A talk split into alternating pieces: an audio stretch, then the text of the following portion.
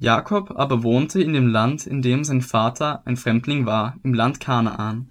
Dies ist die Geschichte Jakobs.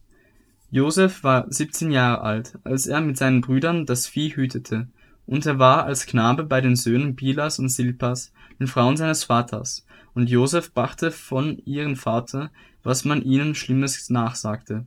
Israel aber hatte Josef lieber als alle seine Söhne, weil er ihn in seinem Alter bekommen hatte, und er hatte ihm einen bunten Leibrock machen lassen.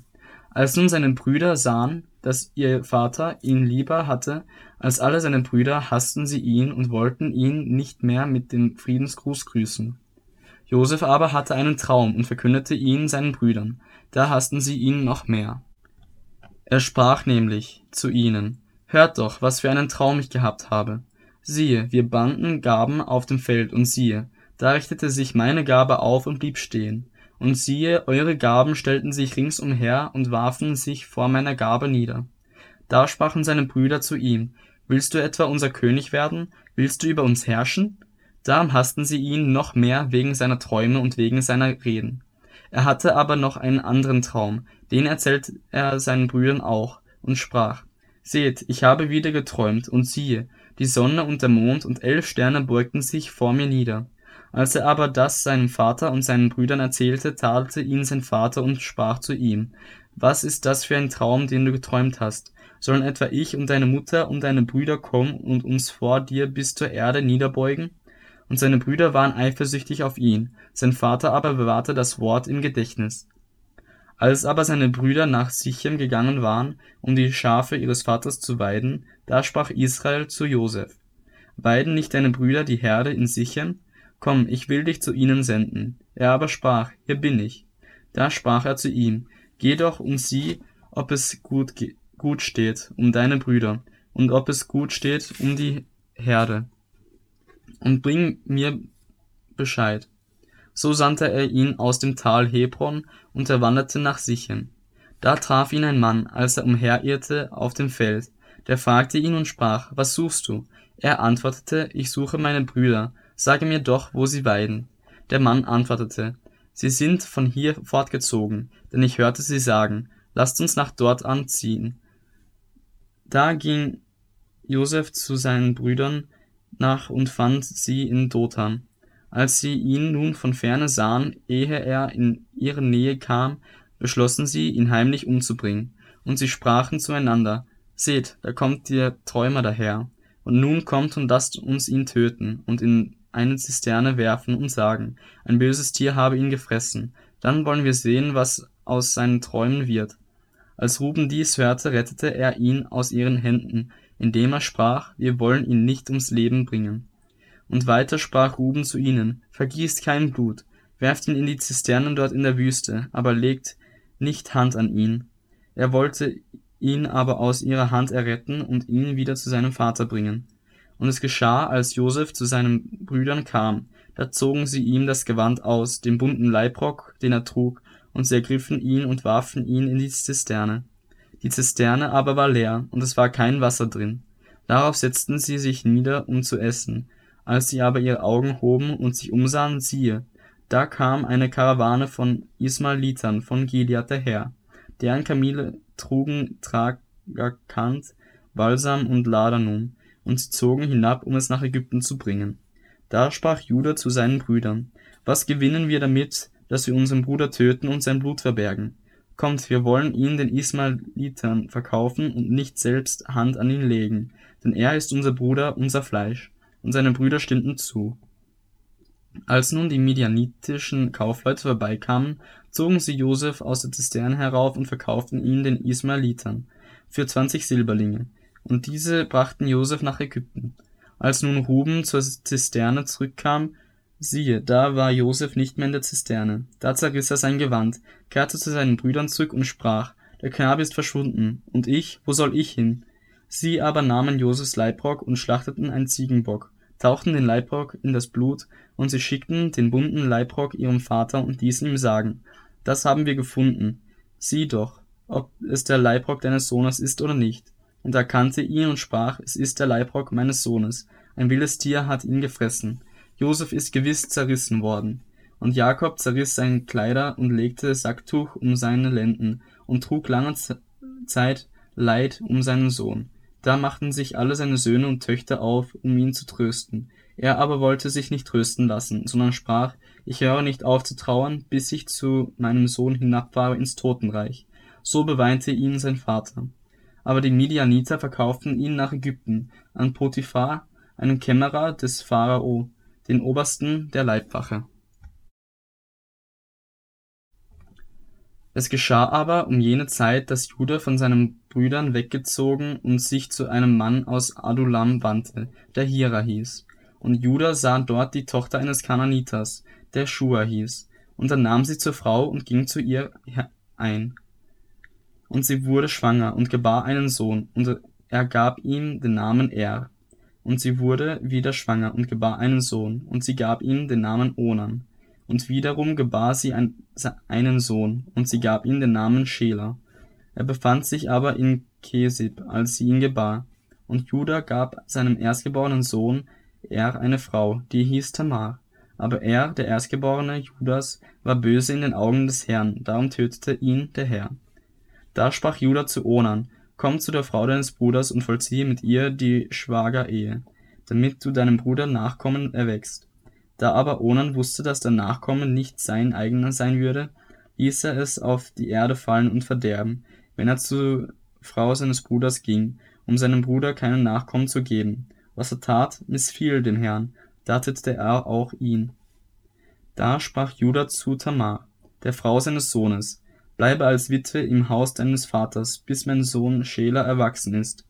Denn er dachte, vielleicht könnte er auch sterben, wie seine Brüder. So ging Tamar hin und blieb im Haus ihres Vaters. Als nun viele Tage verflossen waren, starb die Tochter Schuas, die Frau Judas, und nachdem Juda ausgetrauert hatte, ging er hinauf zu seinen Schafherden, nach Timna, er und Hira, sein Freund aus Adulam. Da wurde der Tamar berichtet, Siehe, dein Schwiegervater geht hinauf nach Timna, um seine Schafe zu scheren. Da legte sie die Witwenkleider ab, bedeckte sich mit einem Schleier und verhüllte sich und setzte sich ans Tor von Enaim, am Weg nach Timna. Denn sie sah, dass Schela erwachsen war und sie ihm nicht zur Frau gegeben wurde. Als nun Judah sie sah, glaubte er, sie sei eine Hure, denn sie hatte ihr Angesicht bedeckt. Und er bog ab zu ihr an den Weg und sprach, Lass mich doch zu dir kommen. Denn er wusste nicht, dass sie die Frau seines Sohnes war. Sie antwortete, Was willst du mir geben, wenn du zu mir kommst? Er sprach, Ich will dir einen Ziegenbock von der Herde schicken. Sie antwortete, So gib mir ein Pfand, bis du ihn mir schickst. Er sprach, Was willst du, dass ich dir zum Pfand gebe? Sie antwortete, Deinen Siegelring und deine Schnur und deinen Stab, den du in deiner Hand hast. Da gab er es ihr und ging zu ihr ein, und sie wurde von ihm schwanger. Und sie machte sich auf und ging hin und legte ihren Schleier ab und legte wieder ihre Witwenkleider an. Judah aber sandte den Ziegenbock durch seinen Freund den Adulamiter, um das Pfand von der Frau zurückzuerhalten, aber er fand sie nicht. Da fragte er die Leute an jenem Ort und sprach, wo ist die Tempelhure, die bei Enaim am Weg saß? Sie antworteten, es ist keine Tempelhure hier gewesen. Und er kam wieder zu Judah und sprach, ich habe sie nicht gefunden, dazu sagen die Leute an jenem Ort, es sei keine Tempelhure gewesen. Judah sprach, so soll sie das Pfand für sich behalten, damit wir nicht in Verruf geraten. Siehe, ich habe den Bock geschickt, aber du hast sie nicht gefunden. Und es geschah nach etwa drei Monaten, da wurde dem Judah berichtet, deine Schwiegertochter Tamar hat Hurerei getrieben. Und siehe, sie ist von der Hurerei auch schwanger geworden. Da sprach Judah, führt sie hinaus, damit sie verbrannt werde. Und als man sie hinausführte, schickte sie zu ihrem Schwiegervater und ließ ihm sagen, von dem Mann bin ich schwanger geworden, dem das gehört. Und sie sprach, erkenne doch, wem gehört dieser Siegelring und die Schnur und der Stab. Der erkannte es Judah und sprach, sie ist gerechter als ich, denn ich habe sie nicht meinem Sohn Schela gegeben, und er hatte hinfort keinen geschlechtlichen Umgang mehr mit ihr. Und es geschah, als sie gebären sollte, siehe, da waren Zwillinge in ihrem Leib. Und es geschah, als sie gebar, da kam eine Hand heraus, da nahm die Hebamme einen roten Faden und band ihn darum und sprach, der ist zuerst herausgekommen. Als dieser aber seine Hand wieder hineinzog, siehe, da kam sein Bruder heraus. Und sie sprach, warum hast du dir einen solchen Christ gemacht? Und man gab ihm den Namen Peres. Danach kam sein Bruder heraus, der den roten Faden um die Hand hatte, und man gab ihm den Namen Serach. Josef aber war nach Ägypten hinabgeführt worden, und Potiphar, ein Kämmerer des Pharao, der Oberste der Leibwache, ein Ägypter, hatte ihn aus der Hand der Ismaeliter erworben, die ihn dorthin gebracht hatten. Und der Herr war mit Josef, und er war ein Mann, dem alles gelang, und so durfte er im Haus seines ägyptischen Herrn bleiben. Und als sein Gebieter sah, dass der Herr mit ihm war, und dass der Herr in seiner Hand alles gelingen ließ, was er unternahm, da fand Josef Gnade in seinen Augen und durfte ihn bedienen. Und er setzte ihn zum Aufseher über sein Haus und gab alles, was er hatte, in seine Hand. Und von der Zeit an, da er ihn über sein Haus und über alle seine Güter gesetzt hatte, segnete der Herr das Haus des Ägypters um Josefs willen. Und der Segen des Herrn war auf allem, was er hatte, im Haus und auf dem Feld. Da überließ er alles, was er hatte, der Hand Josefs und kümmerte sich um gar nichts mehr, als um das Brot, das er aß. Josef aber war von schöner Gestalt und gutem Aussehen. Es geschah aber nach diesen Begebenheiten, dass die Frau seines Herrn ihre Augen auf Josef warf und zu ihm sprach, Lege dich zu mir. Er aber weigerte sich und sprach zu der Frau seines Herrn, Siehe, mein Herr verlässt sich auf mich und kümmert sich um nichts, was im Haus vorgeht, und hat alles in meine Hand gegeben, was ihm gehört. Es ist niemand größer in diesem Haus als ich, es gibt nichts, das er mir vorenthalten hätte, ausgenommen dich, weil du seine Frau bist. Wie sollte ich nun eine so große Missetat begehen und gegen Gott sündigen? Und obwohl sie ihm Tag für Tag zuredete, hörte er doch nicht auf sie, dass er sich zu ihr gelegt oder sich an ihr vergangen hätte.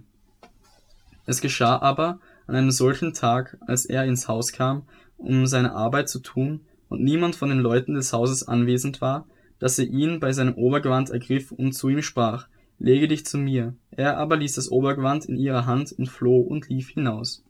Als sie nun sah, dass er das Obergewand in ihrer Hand gelassen hatte und entflohen war, da rief sie die Leute ihres Hauses herbei und sprach zu ihnen, Seht, er hat uns den Hebräer ins Haus gebracht, damit er Mutwillen mit uns treibt. Er kam zu mir herein, um bei mir zu liegen. Ich aber habe aus Leibeskräften geschrien. Als er nun hörte, dass ich meine Stimme erhob und schrie, ließ er sein Obergewand neben mir liegen und floh hinaus. Und sie ließ sein Obergewand neben sich liegen, bis sein Herr nach Hause kam. Dem erzählte sie die gleiche Geschichte und sprach, der hebräische Knecht, den du uns gebracht hast, ist zu mir hereingekommen, um Mutwillen mit mir zu treiben. Als ich aber meine Stimme erhob und schrie, ließ er sein Obergewand neben mir liegen und entfloh nach draußen. Als nun sein Herr die Rede seiner Frau hörte, als sie sprach, so und so hat mir dein Knecht getan, da entbrannte sein Zorn, und der Herr Josefs nahm ihn und warf ihn ins Gefängnis, dorthin, wo die Gefangenen des Königs gefangen lagen, so war er dort im Gefängnis. Aber der Herr war mit Josef und verschaffte ihm Gunst und schenkte ihm Gnade vor den Augen des Kerkermeisters. Und der Kerkermeister gab alle Gefangenen, die im Kerker waren, in Josefs Hand, und alles, was es dort zu tun gab, geschah durch ihn. Der Kerkermeister kümmerte sich nicht im geringsten um irgendwas, das Josef in die Hand nahm, denn der Herr war mit ihm, und der Herr ließ alles gelingen, was er tat. Nach diesen Begebenheiten geschah es, dass der Mundschenk des Königs von Ägypten und der oberste Bäcker sich gegen ihren Herrn, den König von Ägypten, versündigten. Da wurde der Pharao zornig über seine beiden Hofbeamten, den obersten Mundschenk und den obersten Bäcker, und er ließ sie in Haft setzen im Haus des Obersten der Leibwache, in den Kerker, in dem Josef gefangen lag. Und der Oberste der Leibwache übertrug Josef die Sorge für sie, und er diente ihnen, und sie waren längere Zeit im Gefängnis. Und sie hatten beide einen Traum in derselben Nacht, jeder einen Traum von besonderer Bedeutung, der Mundschenk und der Bäcker des Königs von Ägypten, die in dem Kerker gefangen lagen. Als nun Josef am Morgen zu ihnen kam, sah er sie an, und siehe, sie waren bedrückt. Da fragte er die Höflinge des Pharao, die mit ihm im Gefängnis seines Herrn waren, und sprach, Warum macht ihr heute ein so finsteres Gesicht? Sie antworteten ihm, Wir haben einen Traum gehabt, und keiner ist da, der ihn deuten kann. Josef sprach zu ihnen, Kommen die Deutungen nicht von Gott? Erzählt es mir doch.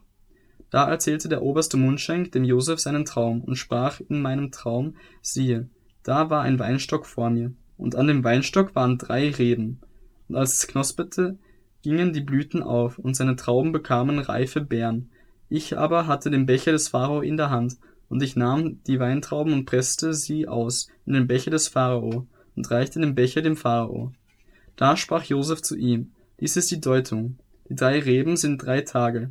In drei Tagen wird der Pharao dein Haupt erheben und dich wieder in dein Amt einsetzen, so dass du dem Pharao den Becher reichen wirst, wie du es früher zu tun gepflegt hast, als du noch Mundschenk warst.